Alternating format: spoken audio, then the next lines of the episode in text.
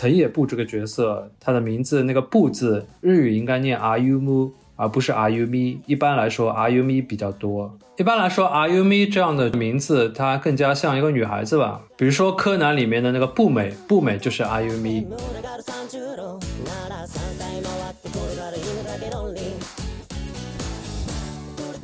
他的笑声是嘎哈哈哈哈哈，他他那个每次哈哈哈前面还有个嘎，呃，就处理这一段，那我就当然翻译成嘎哈哈哈哈，然后编辑就来提问了嘛，这个这个是什么意思？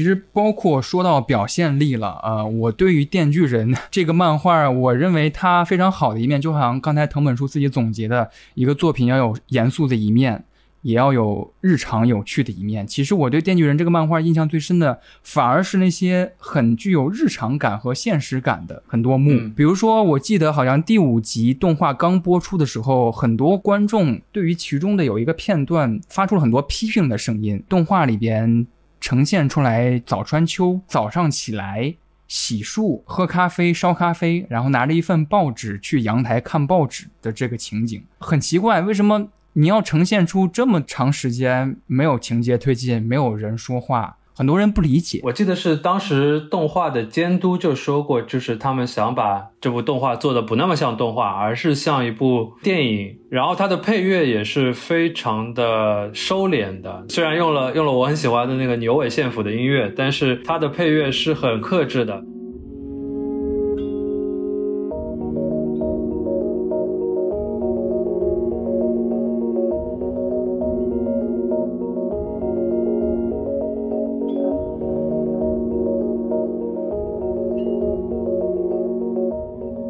可以看到他很多作画张数就很高很高，比如说那个刘刘海飘扬，有一个镜头是那个基野和早川秋站在一起，然后他们的那个刘海在飘，基本上是那个一拍一的这样的一个张数在做。我觉得它整体就是呈现出来就是像一部真人电影一样的，呃，所以他们也会用这个像真人电影的东西去填补那个漫画分镜和分镜之间空缺的东西。你可以说它不像原作，就是原作里面并没有那么多东西，但是动画总是要有一些不一样的嘛。这样的表现形式上，我觉得啊中国的读者和日本的读者好像尤其的。呃，不太喜欢这样的东西，嗯反而在欧美好像每周都很 hype，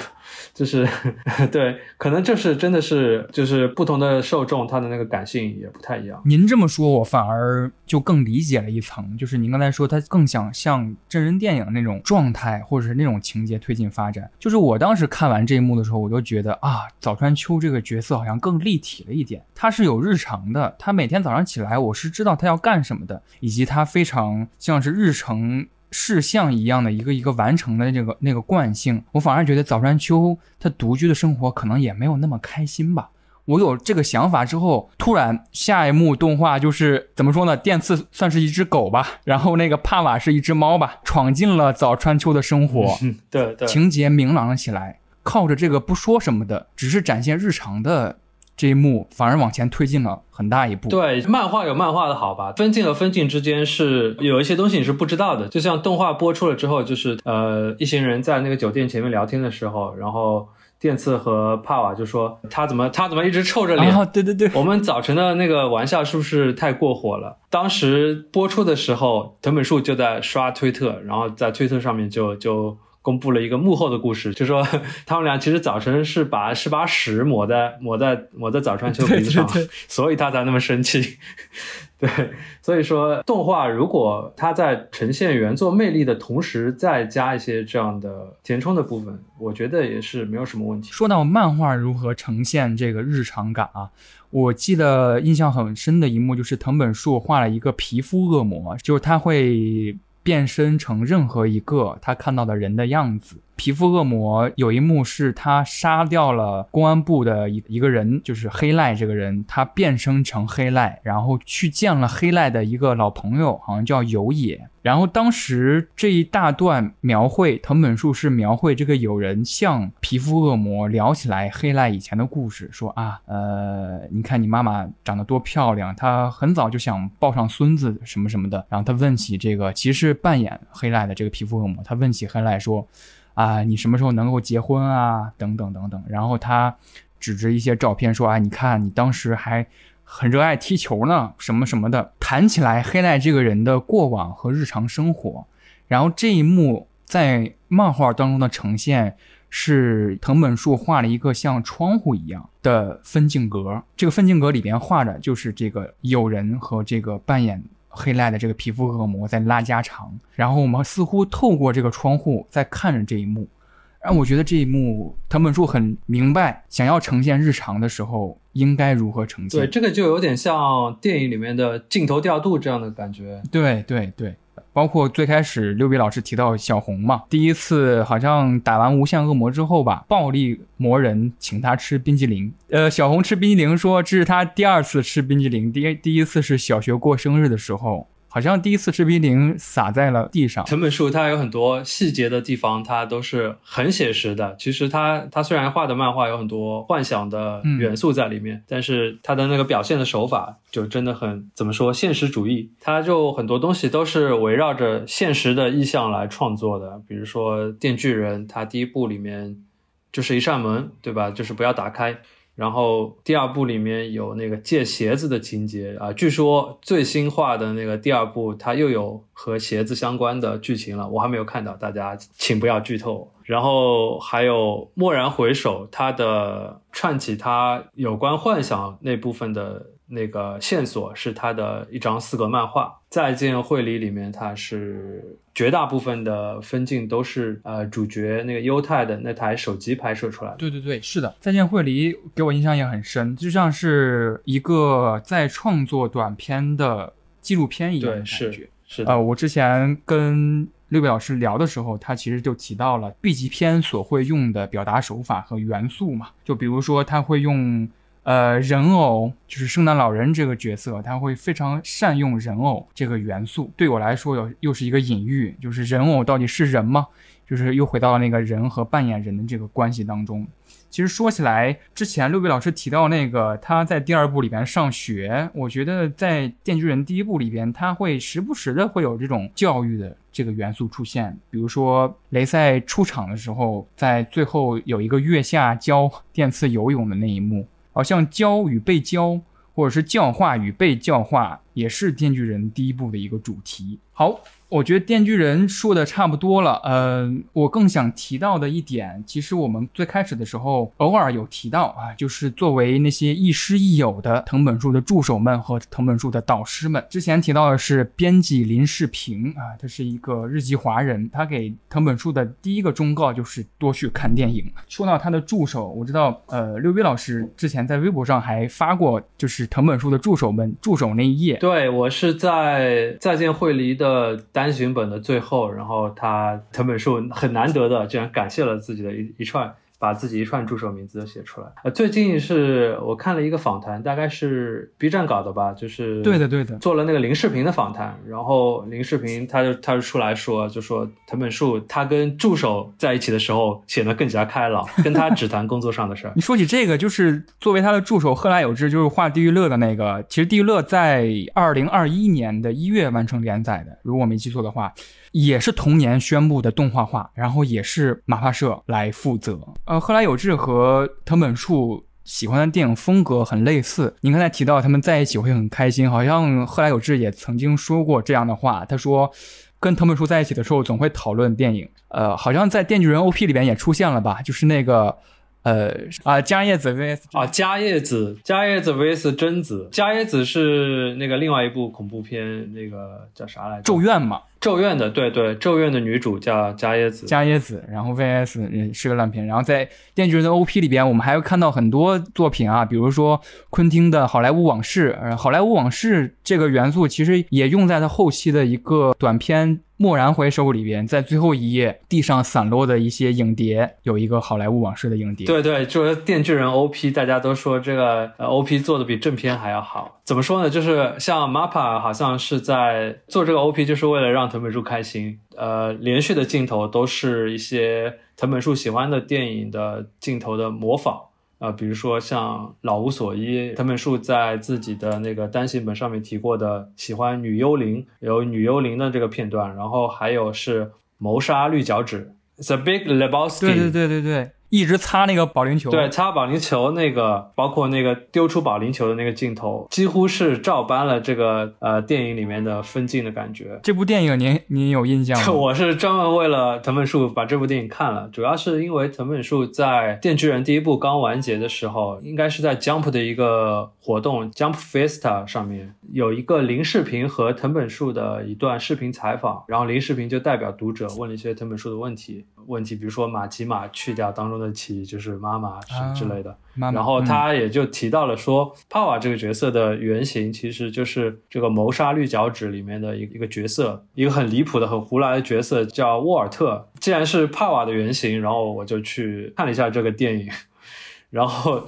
里面的这个沃尔特这个角色跟那个帕瓦的形象完全没有完全没有一点可以沾得上边的，风马牛不相及的。他是一个自称是打过越战的一个美国老兵，然后后来变成了一个 loser，跟那个主角一起打保龄球。然后他是一个大胖子啊，做什么事情都特别的无厘头，跟其他打保龄球的队伍就吵起来，就一言不合从自己包里掏出一把枪，威胁打死你。然后主角是卷入了一个事件嘛，他要去为一个被绑架的女人去送赎金。送赎金的路上，这个沃尔特立刻就掏出一个箱子，说：“这箱子里面装了我的我的烂衣服，你就你就拿这个调包现金去给他们。”然后，就他会第一时间用最快的这个我行我素的这个行为，把你所有的计划在一瞬间全部都打乱。说的话没有半句是可以信的，会在非常关键的时刻就是给你打岔，给你离题。看完了电影就觉得他真的是怕我。大学时候看的这个电影，我当时看完的感受跟。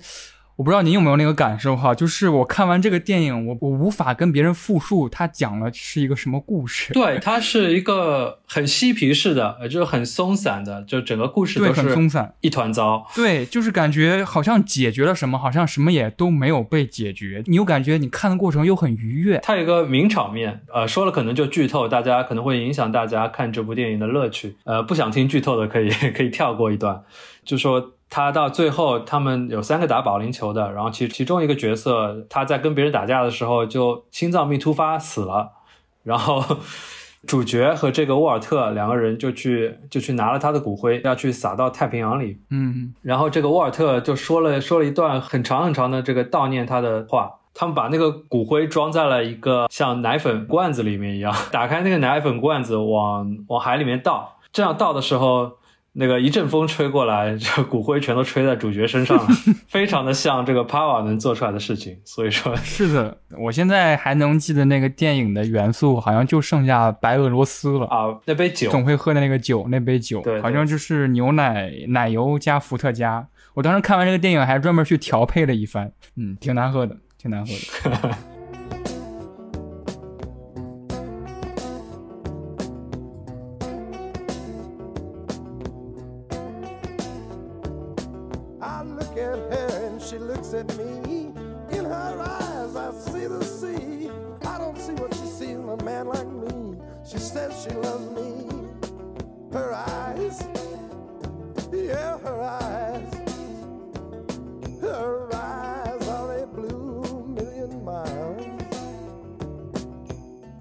说起来，他的助手刚才呃，您提到他的林世平嘛，呃，有采访还问过他呢，就是跟漫画编辑打交道最大的感受是什么？然后他说，最大的感受就是能便宜的买到漫画，买到想看的漫画，买到想看的书。编辑和助手们都会给他列书单和影单，这让他非常的开心。比如说他的一个算是比较著名的助手吧，远藤达哉是很火热的一个动画的漫画原作的作者。间谍过家家，他长期担任藤本树的助手。远藤达哉的喜欢的漫画是鸟山明，嗯，然后我看查资料的时候发现很有意思的一点，说他为了缓解压力会玩 Splatoon。但是会因为输掉比赛而承受更多的压力，不是这不是我吗？我好像知道六位老师也在也在打斯普拉通嘛，是吗？对，在玩在玩，对，好像最近有新的祭典是跟那个宝可梦联动啊，是的，然后最近还有新的赛季什么之类的。呃，我现在的打工的阶段是还没到达人，就是因为有一天，天哪，那次那天的网络环境真的巨差，就是我一下就掉了三个段，我我。我能感觉到收获了更多的压力。确实，从这个游戏太容易收获压力了。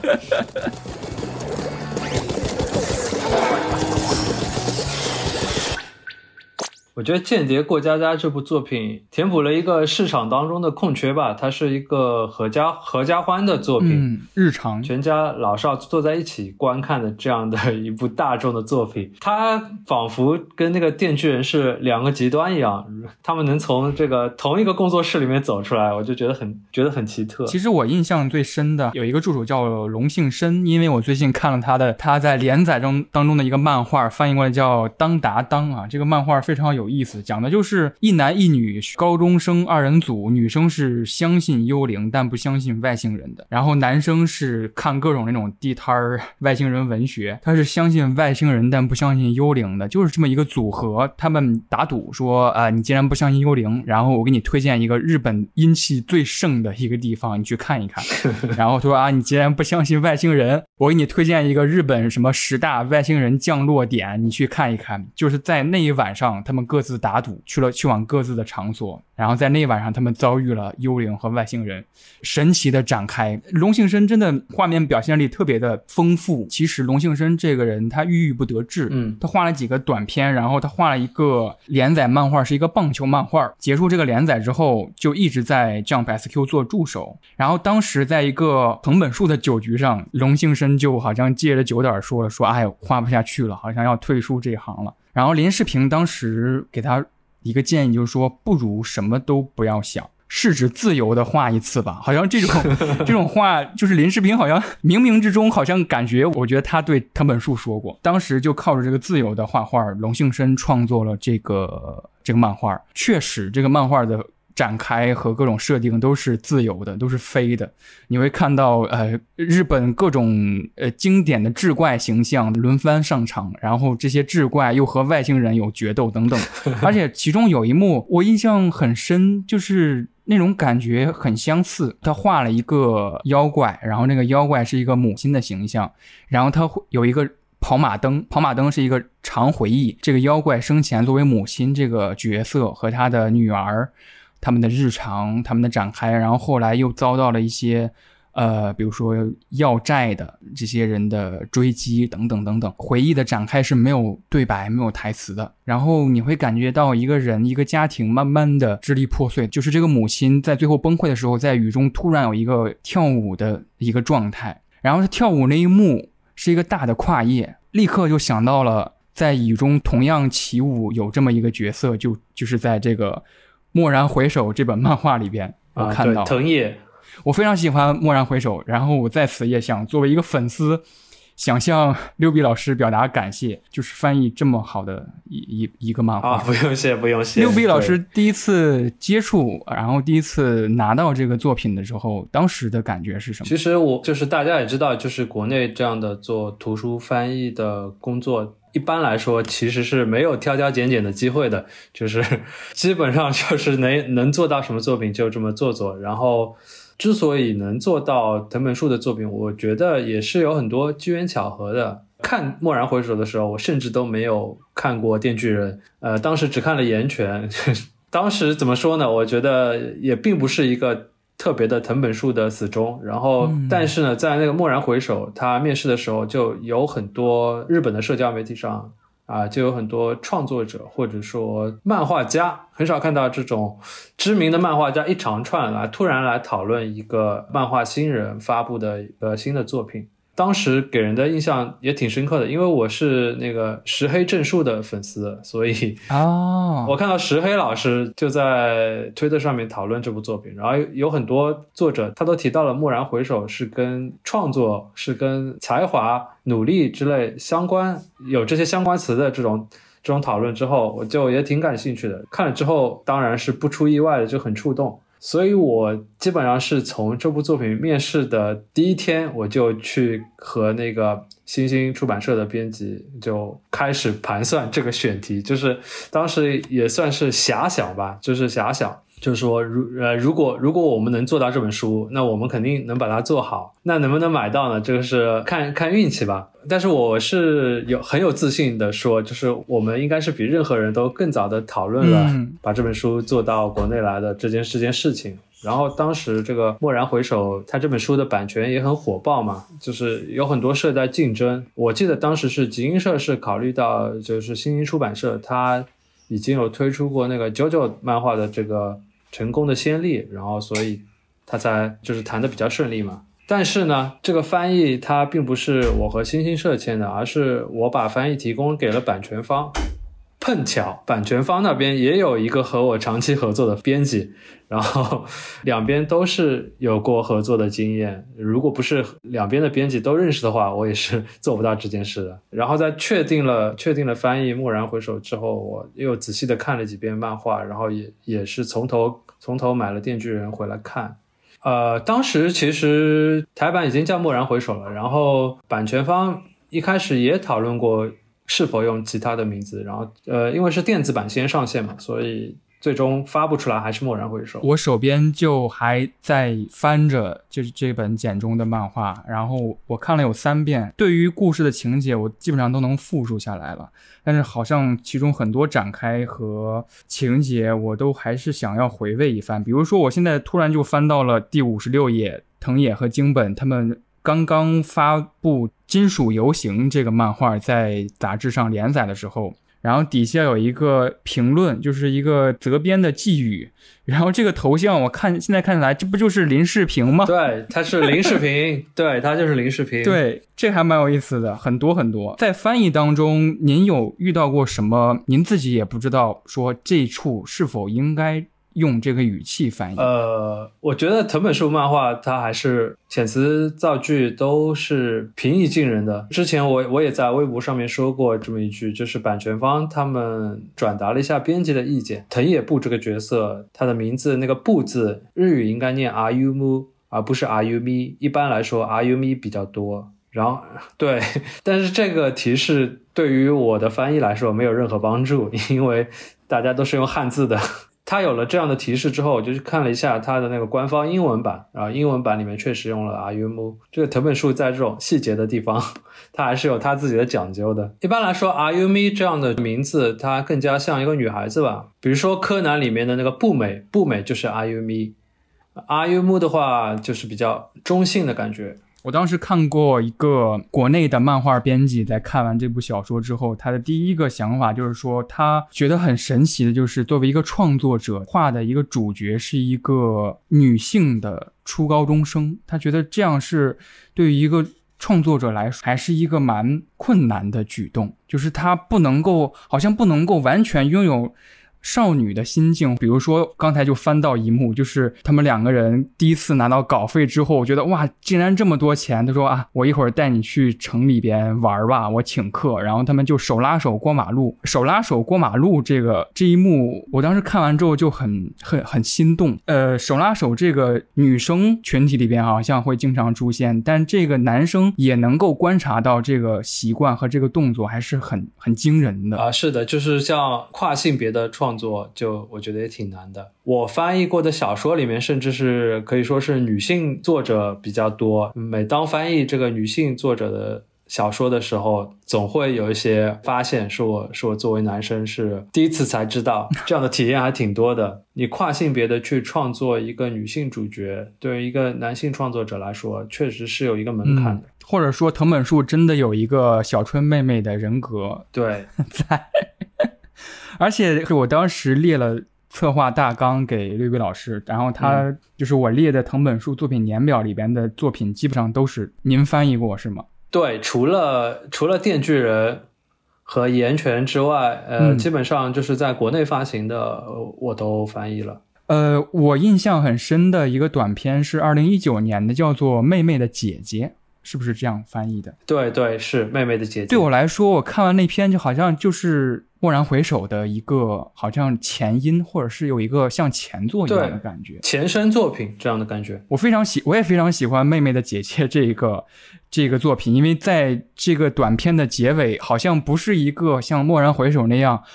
你长舒一口气啊，这个这口气是有点忧伤的感觉。但是《妹妹的姐姐》的结尾对我来说是一个非常舒爽，然后神奇，给你一种神奇的愉悦感。对，有机会可以看一下。因为它也是在那个美术大学，它也是描绘的一个美术大学生的一个故事，如果没记错的话。可能是高中，对，应该是高中，对，应该是个高中，就是学美术的高中嘛。然后也是有姐妹之间的关于绘画的这些努力和才华之类的题材的东西。主要情节就是妹妹和姐姐她们两个同时好像要较劲似的，比谁画的更更好、更卖力、更更出格。然后他们诞生出来一些无厘头，但是到最后反而是一个很很热血的、很温情的故事。其实我之前看您在那个集合一个文章当中提到过翻译相关的工作，说翻译其实是个体力活，所以每翻译一个新的题材，真的是要一个一个词去查找的，去确定它的意思。对对，查字典和那个上搜索引擎看百科，这个基本上就是我的日常。对于我们来说，我们观漫画的观看者可能是一个很享受。我看《蓦然回首》的时候也是感觉这样，里边很多用词，比如说这里边会说，呃，好像藤野的姐姐吧，说说你再这样家里待下去，就会变成一个令人恶心，就是让人讨厌的宅女啦，什么什么的。我那个语境是蛮容易进入的。对，可能这个宅宅属性这个东西，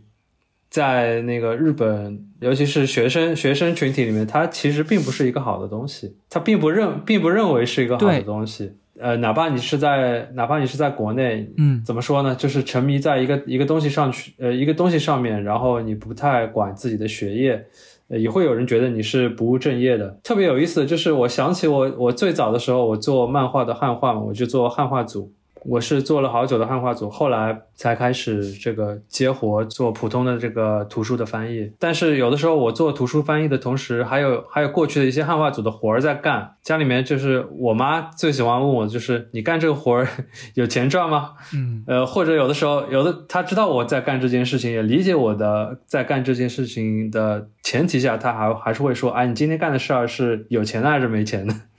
很值得尊重吧。就是其实，在《蓦然回首》里边，藤本树也在表达着，就是漫画创作者背后的嗯，那，些需要自己给自己打气的那些场景，我觉得很厉害。而且在有一个采访当中，就是说所谓的影像感或者说电影感，很多人在看完《蓦然回首》都发出了这样的感叹。呃，其实藤本树自己他说的话也得到了验证。他说，在创作《蓦然回首》这个漫画的时候，他有意在几幕场景当中，然后减少了语言的描述，好像要呈呈现一个纯是人物的表情动作带出来的。就比如说藤野，我们刚才谈到的，他突然在呃下雨的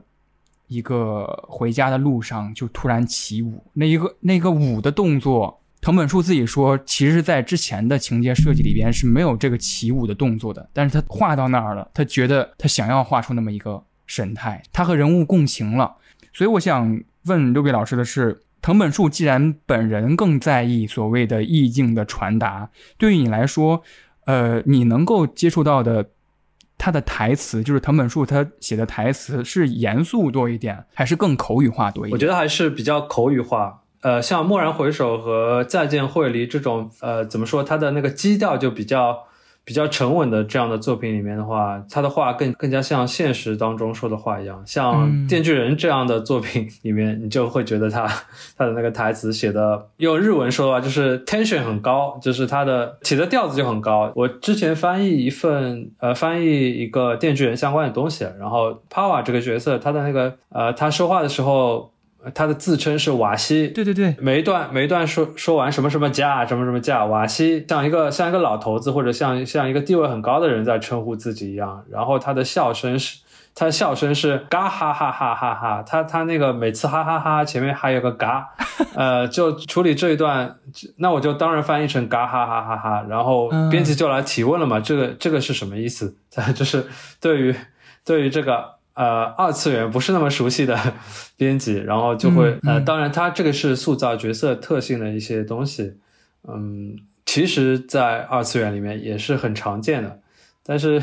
但是我觉得 Power 这个特征还是很有意思，很值得玩味。是的，是的。如果是您翻译的话，您会翻译帕瓦的那个瓦西是如何翻译的？我用的是老子，老子，老子什么什么样，什么什么样。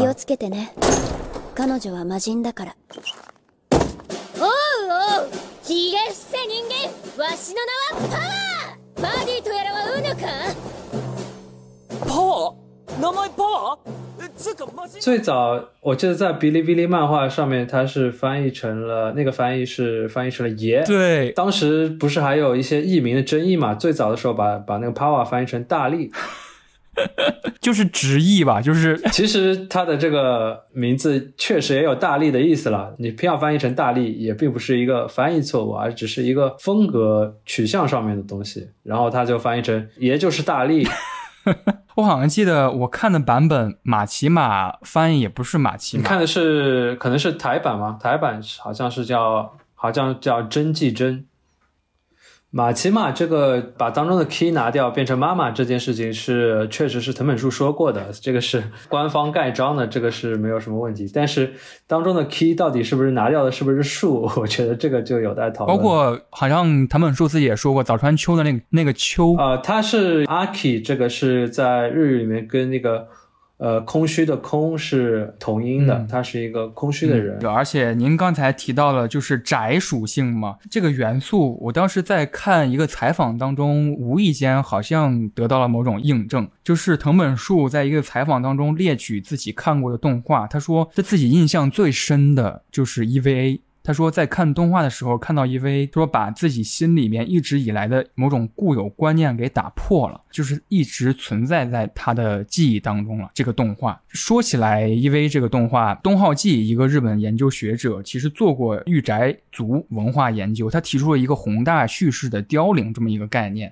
就谈到了。EVA 这个动画，其实在动画史上是一个很重要的里程碑。他谈到的大致意思就是说，其实七十年代开始，就是创作者慢慢就没有了一个所谓的宏大叙事这个观念。所谓的宏大叙事，就是说在某一个时代下，我们有意无意的创作的内容都是顺应这个时代的主旋律的。然后到八十年代，大家对于宏大叙事的想象力。就基本失去了。九十年代是完全放弃了捏造的必要性，开始直接消费故事符号了。他的意思就是说，在九十年代之后，开始消费架空的大叙事故事，比如说《权力的游戏》，它是一个完全架空的故事，我们喜欢看那样的东西。他就谈到了 EV 这个这个动画。我觉得也许可以这样形容藤本树的作品，或者说《电锯人》，因为包括我们最开始的谈到的时候，六贝老师也说他在创造一个很新的东西。很多人都用“新”这个概念来形容藤本树，但是好像大家都没有对“新”是什么有一个大致的探讨。我不知道对六 B 老师说来说，藤本树的“新”是一种什么“新”呢？我也我也有点说不清楚吧。只能说藤本树他其实不是很掩饰自己是阿宅这么一个属性，呃，就像他前几天就是看他开的那个新账号，他那个不知道你有没有注意到他那个账号的 ID 阿西塔卡下划线，然后 EVA 是他喜欢的吉卜力呃动画的角色和 EVA，对，然后他在他的那个新的号里面，然后又发了一段话嘛，就是说他会在播出动画的时候去讲他创作的时候的一些。幕后的东西，呃，就是因为他宅属性爆发，所以会，所以会很想表达这种东西。对于有的读者来说，就是看这样的看这样的东西，往往会暴露出他不应该暴露的这种死宅的一面。呃，作者是不应该，不太应该体现这一面的。所以他也说，就是如果你不想看这种东西，请把我这个号给屏蔽了。说实话，就是你说我想看还是不想看了，我就是既想看又不想看。然后就像是魔术揭秘一样嘛，他就像在表演一个魔术，但是我有的时候并不想知道他后面的很多秘密，还是更想希望就通过作品来接触他。对，之前刚才我们谈到那个红，刚才我谈到那个宏大叙事调零，包括我们之前谈到的那个 EVA，因为符号或者说元素是一个通用的语言，后期有很多人称它为称这种漫画是世界系漫画嘛。比如说 EVA 里边机甲是一个世界系的通用符号语言。呃，我就想到了大家所谓的新所谓的，包括很多现在梗流行嘛，藤本树里边创造的梗，比如说好耶等等等等那种 meme 的属性的东西，台词出现，就像刚才六比老师说的，藤本树更像是我们中间的我们群体里边的一个人，他创作了一些作品，正是用我们的语言。来说话，对对，电次电次他的台词就有很多这个 meme 性质的这种台词，有的时候他在他在说一些他在说一些就是怎么说呢，就是不用说的废话，就是比如说我喜欢喜欢我的人，对对对对，是的，你就你就觉得它是这种很魔音性质的东西，然后。你就会想去传播，包括可能近些年大家一方面是看那种看漫画的，产生了一种疲态吧，又是这样展开，又是这样弄，突然电锯人出现了。包括我们最近的生活状态，我们反正我跟我的朋友一些聊的时候，他们都说我很想在人生的生活当中某一刻就发疯一下。这个漫画出现了，不是电锯人的电刺发疯了，而是他代替我们。发表了很多我们想表达的那些发疯的观点，这种替代性的满足。有的时候发疯，发疯也是很必要性的嘛，就是有必要的发疯。电刺就是这样的人，他拥有非常单纯的坐标系，单纯这种单纯的快乐，也许是我们遗失很久的，需要在这个漫画里边被电次提醒的。对对，这让我想起就是电次也是电次的台词嘛，他就是最后的时候问马奇马说：“那在你创造的世界里面。”有烂片吗？马奇马说，就是他认为烂烂的电影是没有必要存在的。然后电次就说：“那我只能把你杀了。”对，那没意思了。他说的太对了。而且马西马这个角色，我们可能今天时间篇幅没有展开。我一直觉得他这个角色。也很有意思，所谓的坏女人嘛，为什么大家突然对坏女人对这样一个设定非常之感兴趣？我之前看了，就是博尔赫斯的一句话，他说：“爱上一个人其实创造了一个信仰。”我觉得电次能够爱上，或者说到后期又爱又恨吧。他最开始爱上马西玛，我觉得就是把他当当做一个高于人的视角来看待的，然后最后突然发现她是坏女人，而且坏女人。我看到采访当中，藤本树在之后的创作，他想创造一个蛇蝎美人，这样一个黑色电影当中经常会用的一个坏女人的元素。对这个，我看到他发的时候，可能是今年的二月份，而不是三月份，就是有一个法国的之类的漫画活动吧。当时还没有发布这个再见惠梨，所以我有点有点觉得他是那个指的就是再见惠梨。他是用的是法语嘛？叫我不知道我法语是不是发音发音很准啊？他应该是 femme fatale，对对，叫 femme fatale 还是还是什么？就是她是命运的女人。她其实她并其实并不是，并不一定是坏女人。就是她是说，呃，一个男的他有一个命运中的女人，他是他是影响了他的宿命，或者说是两个人用两个人被红线紧紧的牵着，然后。是会让这个男人走向破灭的一个魔性的女人。从这个角度上来理解的话，可能惠梨就是这样的一个角色吧。是的，你可以说她，你可以说她是坏女人，就是是恶女。她们本身可能主观意义上面，她并不是并不想让你破灭，但是她那种自由奔放的，根本根本就不把你放在眼里面的这种生活方式，却把你这个主角耍的耍的团团转。我觉得。这个这个就是是藤本树的性癖吗？我觉得藤本树是不是确实有一点 M 属性？因为我看到之前有一个采访当中，他提到过，好像高中的时候吧，他自己当时还挺内向的，就是一直推一个那个脚踏车上下学。然后突然有一天，他的一个女同学把他脚踏车就是一脚踹翻在地，然后开始大笑。他这个场景，然后藤本树说。当时好爽 啊！对，隐隐的，隐隐的，你可以理解他。其实说起惠梨和马西马的相同点，他都是把电影院和电影引荐给主角的人。对，这种人对我来说怎么样都恨不起来，因为我觉得。他好像更愿意把主角带向一个充满梦境的世界当中。是，OK，我觉得今天非常感谢六比板老师能跟我聊这么长这么久时间，我们聊藤本树这个人，也包括他很多很多个作品。然后在最后，我刚才想一个结尾的方式，就不如我们推荐推荐烂片。其实最开始谈到那个。没有藤本树味儿，就是刚才最开始六比板老师提到那个动画改编没有藤本树味儿。其实我最近确实有这么一个感受，就是我看那个新的《养鬼吃人》，呃，制作都很好，然后拍的感觉花了大价钱，但是就是不如老版的《养鬼吃人》好看，就是没有那个那种老味儿。OK，那我抛砖引玉，我先来推荐一个烂片儿，就是好像藤本树之前也推荐过这个片，叫《弗兰肯斯坦的军队》。这个电影是呃，豆瓣评分是六六点几吧，六点一还是六点二？这个片子讲的内容大致就是一个苏联的军队在二战的战场上，无意间发现了一个德军的人体实验基地，其中的一个呃